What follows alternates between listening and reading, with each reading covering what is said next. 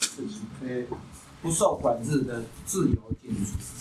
那这个资金不受管束的自由进出，经常发生的第一件事情，在其他那边发生。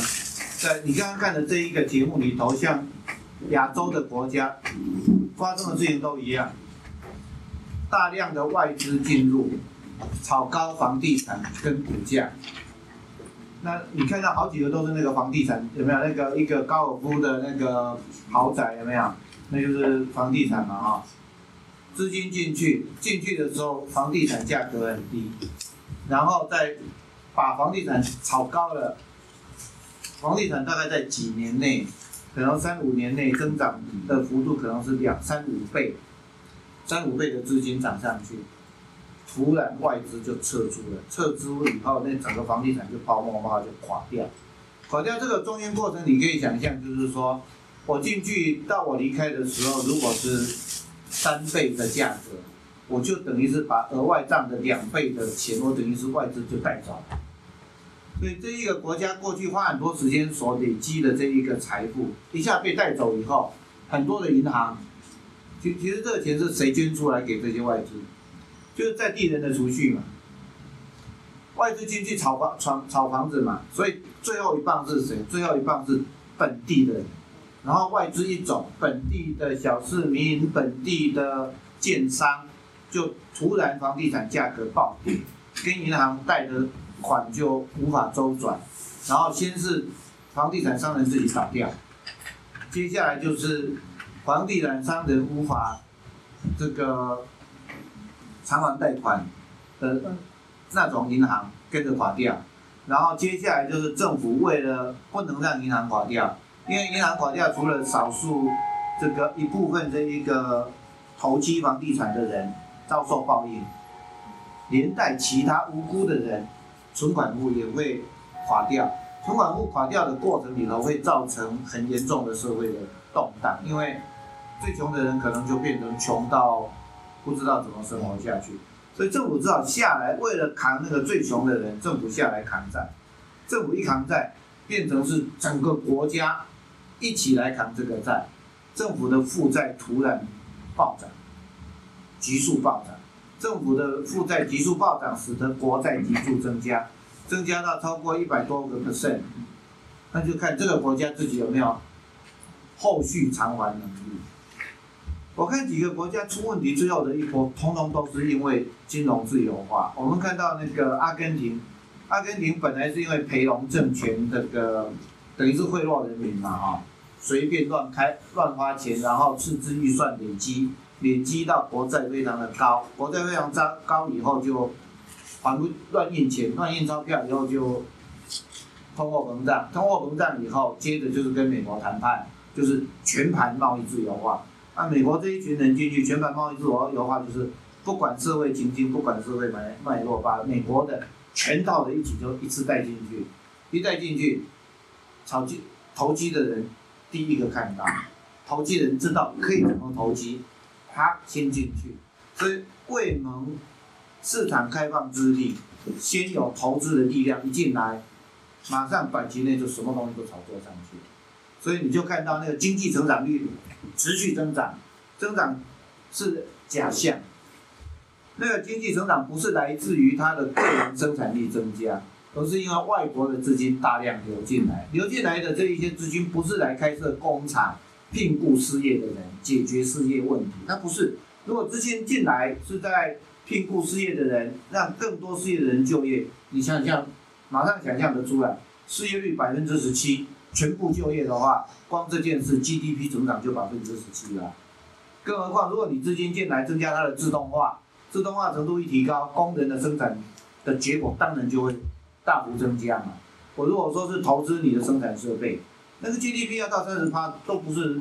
困难的事情。但是这些外资看起来进来的外资，都不是在做投真正的投资，他是在做投机。本来外资进股市最大的，我们期待它发挥的好处是什么？就是穷人有创意的穷穷人，能够为贫穷社会创造新的就业机会，新的。服务业的机会的那一些穷人，可以靠外资进来，因为资金的自由，他可以容易募款，然后就在像那个站在街头卖日本书群那个建筑商人，他只要他有点子，因为资金多了，他就有机会去创造各种就业机会。本来就是说金融性金融的自由化，本来目的是希望这样，是自由筹措资金。但是问题就通常都这样，我常常会感觉到就是叫做利益良善，这个疑惑无穷。就你希望自由筹措资金，增加这个啊有创意的人的这一个创业机会，但是其实金资金进来就是不乖，他就是给你恶搞，恶搞那你就是要看你有没有能力判断。像比如说我我我们有彭淮南这样的中央银行总裁，他可以去判断。进来的资金到底是在做好事还是做坏事？这个房地产到底泡沫化没有？啊，去考虑这些事。但是很讨厌的事情是这样，支持这个房地产泡沫化的人是本国的官商勾结。所以我是总统，我身边有五六个勾结了我，准备要炒作。但是这五六个人背后还有一群，这五六只是小狼啊，旁边一群虎。这五六个为了我这个总统，为了这五六个我放手不管制，结果那个国外的法人基金进来买下的更庞大东西，我可能都不知道。我的法一直放宽，一直松，叫做自由化。那一边老虎一群在那边一直都在布局，等到他们一退出去，这一群人到底有没有赚到好处不一定。你如果跟外资法人有联络好，你可能就及早退出市场赚到，但是整个国家一定是受。创非常的深。希腊的最大问题就是说，整个那个 GDP 拼命涨上来，整个经济看起来非常的繁荣，大家都看好它的经济的发展，但是其实制造业没有出来，有竞争力的服务业没有出来，只有房地产，突然房地产创造的的所得创造了 GDP 的三十四趴，所以一泡沫一出去，整个希腊垮下来。款项有一一百多趴，一百多趴就是说它的国家债务相对于它的 G 一年的 GDP 的值比起来是它的几趴，一百多趴就是蛮危险的。一百多趴的情况下，希腊的最大问题就是它没有强有力的创造外汇的产业，它只有农业跟初级的产业。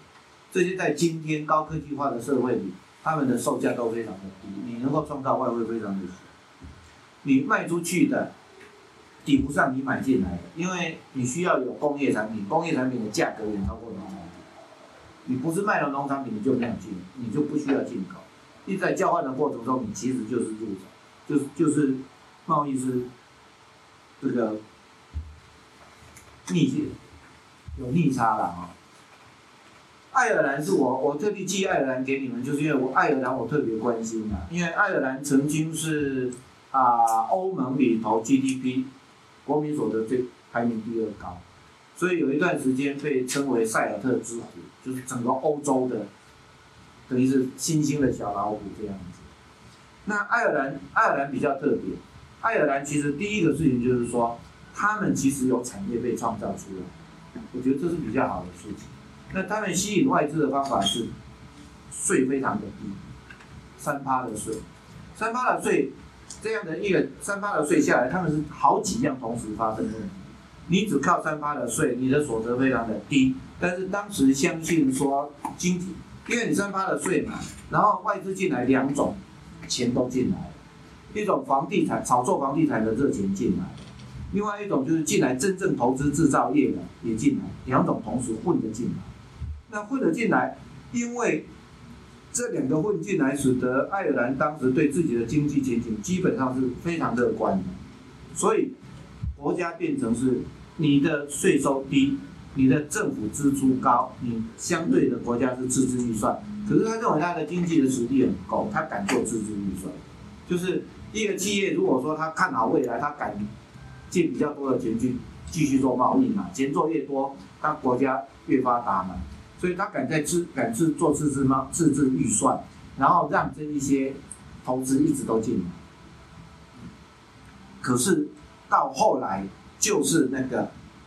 炒作的热钱瞬间流转，流走造成那个爱尔兰一样，一大堆的银行倒下去。然后这个时候，当你银行倒下去，你 GDP 往下掉的时候，政府赤字预算所累积出来的国债就变成什么？它变成是大问题，因为你经济在衰退，衰退的过程中，它的国债也是一样一百多趴，所以就被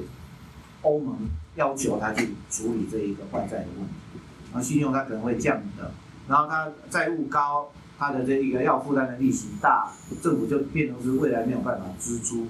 类似这样子的事情，所以我看他最近看这一类的这个消息新闻的时候，我我觉得那个。金融自由化，对，其实我觉得对所有国家国家都可怕，不是只有对发展中国家可怕，我觉得连对这个其他国家都很可怕。最后是投机的商人赚，全世界没有哪一个国家得到好处。投资的商人，投机的商人，你看看，全世界这样炒作房地产，一进去，然后可能三五年就可以出来，然后。获利可能是两百趴、三百趴。有人在传闻啊，我现在没办法证实啊。有一种传闻，其实真正在全世界炒作这些热钱的，不是世界上有上市的这些基金，是一些欧洲古老的犹太人掌握的金融财是没有公开上市的像。我到现在还不知道理由，但是我注意到一件事：洛克菲勒洛克菲勒，只剩下洛克菲勒基金会是你查得到地址。除此之外，洛克菲勒家族的名字你可以知道这些人的名字，可是你查不出这一群人的任何资产，他们都没有公司，他们所有财富全部都有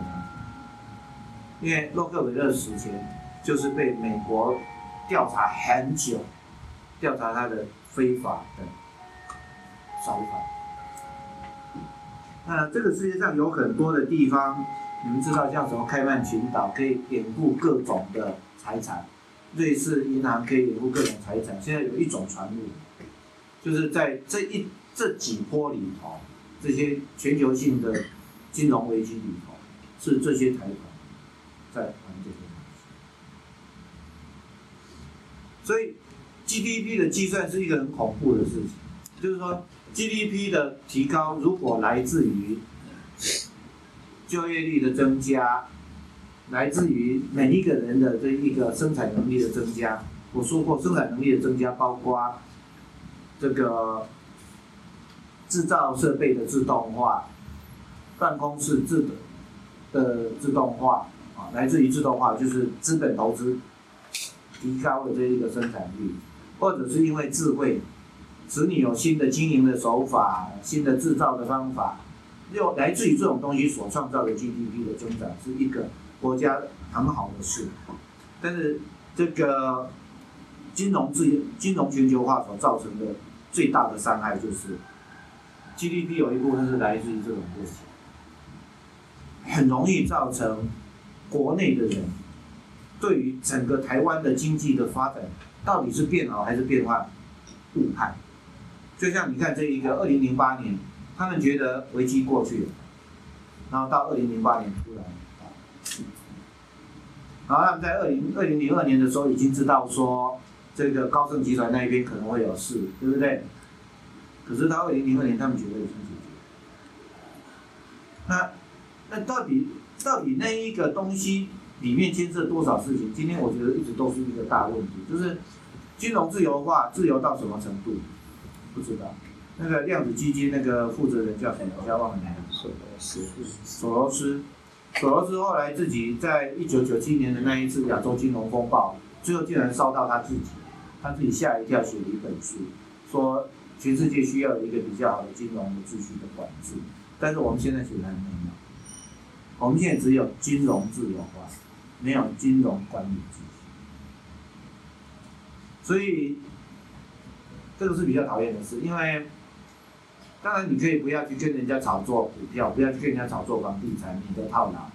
可是另外一个问题是这样，你你这样有一点点保护自己的一点点作用，可是你还有别的事情。外资进来，一进一出，卷走这个国家大量的财富，一年两年。所以大概就是一整年，你一整年的 GDP 它就一次就把你卷走的这个过程里头，它可以造成你这个币值下降，它可以造成你整个社会的经济的不景气。这个事情不是我们每一个人能够简单就去外于那个事情。所以我我今天刚来的时候，你们还没到，我那时候一个感慨就是说，其实就我个人，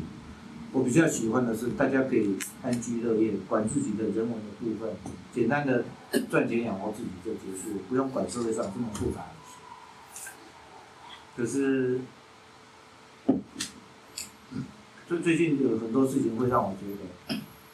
台湾人不知道台湾的事，在总统选举的时候选票选选票选错人，会让台湾市民要真的难启齿。我先怎么暂时这样说。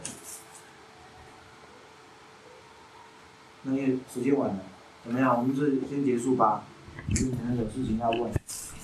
这样好了，想离开的人先离开，想问的人先问一下。